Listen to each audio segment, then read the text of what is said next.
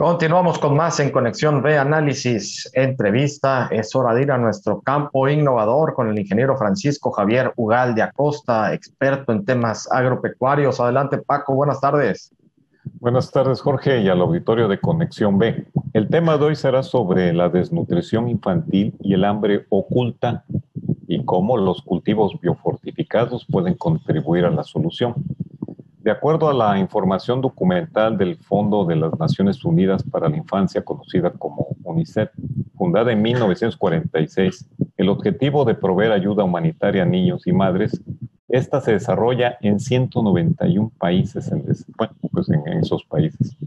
En todo el mundo, casi 200 millones de niños menores de 5 años sufren retraso en el crecimiento y padecen de emanciación, que significa en términos así comunes, la malnutrición que potencialmente es mortal y esta se identifica por la delgadez y la debilidad extrema en los niños, lo que aumenta las posibilidades de morir o de sufrir deficiencias en su crecimiento, desarrollo y su capacidad de aprendizaje.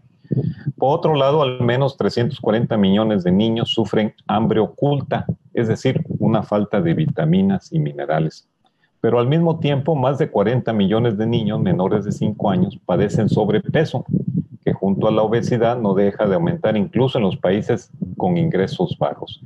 Estas, eh, estas tendencias reflejan la triple carga de la malnutrición que amenaza la supervivencia, crecimiento y desarrollo de los niños y que seguramente van a impactar en el futuro en las naciones.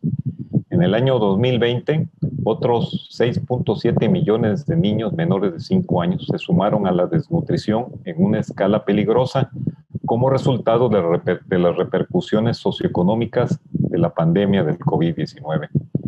Los informes del, del UNICEF nos dicen que durante los primeros meses de la pandemia hubo una reducción del 30% en la cobertura de los servicios de nutrición esenciales que son a menudo de importancia vital. En algunos países estas interrupciones han alcanzado entre el 75 y el 100% debido a las medidas de aislamiento y esto seguramente va a causar más efectos en la malnutrición infantil. En México, el Coneval, que es el Consejo Nacional de Evaluación de la Política de Desarrollo Social, reporta que en el año 20 hubo un 22.5% de la población nacional se encontraba en condiciones de vulnerabilidad, por carencia de, pues, de este acceso a la alimentación nutritiva y de calidad, obviamente por causas del COVID-19. Este porcentaje implica una cifra de casi 28.6 millones de personas. Otro dato, el INEGI, a través de la encuesta nacional de ingreso y gasto en los hogares en el año 20, estimó que un 46.7% de los hogares mexicanos manifestaron preocupación de que los alimentos se les terminaba por falta de dinero o recursos antes de tiempo. También la Secretaría de Salud en su boletín epidemiológico a la mitad del 2021, los casos de desnutrición se incrementaron en diferentes grados. La UNICEF indica que a falta de una dieta suficiente, variada y nutritiva, está asociada con más de la mitad de las muertes de niñas y niños en todo el mundo. Cuando padeces desnutrición son más propensos a morir por enfermedades o presentar retrasos en el crecimiento durante el resto de su vida, Jorge. Eh, Paco, pues son, son datos eh, que siempre nos están muy interesantes eh, porque pareciera que eso ya es pues ya estaría erradicado en pleno siglo XXI pensar en que haya pues hambrunas como tal y desnutrición, pero pues es un hecho y es una realidad que eh, sigue palpable en muchas partes del mundo y aquí en México obviamente también esto nos hace estragos eh, con, con, estos datos que nos das, Paco. Sí, pues son los niveles diferentes, seguramente que por el tema del COVID se vino a agudizar un tanto. Bueno, ¿cómo podemos contribuir a nuestro nivel para promover el acceso a una alimentación nutritiva? Fíjate que la investigación agrícola mexicana ha generado maíces y frijoles con alta calidad nutritiva. Estos se le llaman cultivos biofortificados para todas las condiciones agroclimáticas del país.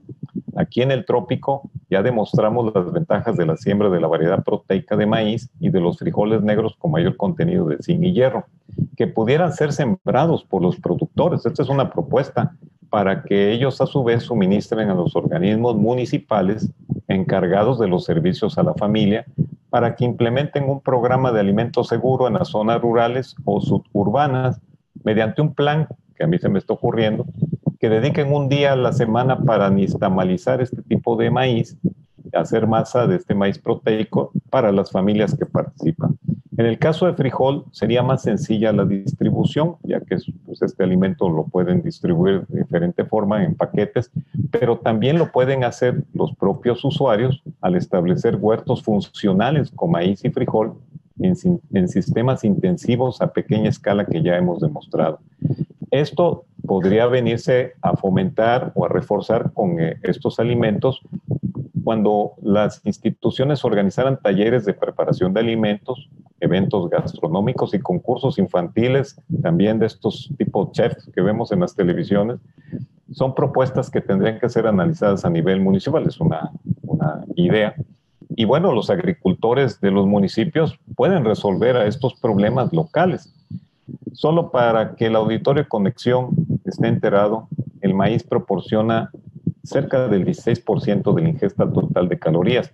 Y acuérdense que cada mexicano andamos consumiendo un poquito menos de 200 kilos de maíz. El hambre oculta, que ese es otro padecimiento, puede no estar pues, muy robusto, pero desnutrido al mismo tiempo, es que cuando consumes muchas calorías, bueno, esto no proporciona los nutrientes esenciales como es el hierro, el zinc y la vitamina A, necesarios para el crecimiento saludable y la prevención de enfermedades. La variedad de maíz que se ha generado aquí en el campo Cotazla, que es la 537C, es resultado de un trabajo de mejoramiento genético que se hizo a nivel mundial para obtener maíces biofortificados. Esta variedad contiene 0.4% de lisina más y 0.10% de triptofano también más con respecto a los otros maíces. Es como si estuviéramos consumiendo leche, porque es prácticamente similar la calidad de proteína. Otra cosa, este maíz tiene la calidad en cuestiones de aprovechamiento del 90%, mientras que otros maíces apenas llegan al 40%. En el caso de frijol, el poder nutritivo es hasta 30% de proteínas que serán asimilables de diferente forma, de 2 a 8% de la fibra que ayuda, como ya hemos platicado en otras ocasiones, y también la aportación de hierro, molibdeno, zinc y cobre. Todo esto, estas variedades lo tienen y además producen más en campo y son más nutritivas. Lo importante es que ya tenemos los maíces y frijoles que pueden ser una solución a estos problemas de desnutrición y al problema de la hambre oculta, Jorge. Pues qué buen dato, Paco, como siempre, y sobre todo el aporte que ustedes pueden dar y que ya lo están dando con estos maíces, estos frijoles ya biofortificados, como tú lo mencionas, como ustedes mismos lo denominan. Y esto, la importancia de poder ayudar a la población a que tenga una mejor alimentación, que es básica, básica y fundamental para el crecimiento, literalmente, el crecimiento de la sociedad. Pues excelente, como siempre, los datos, Paco. Gracias, Jorge. Pues lo único que me resta decir es, entonces, ¿qué hacemos? Buenas tardes. Exactamente. Excelente, como siempre, nuestro gran amigo el ingeniero Francisco Javier Ugal de Acosta, experto en temas agropecuarios en nuestro campo innovador. Vámonos al corto, regresamos.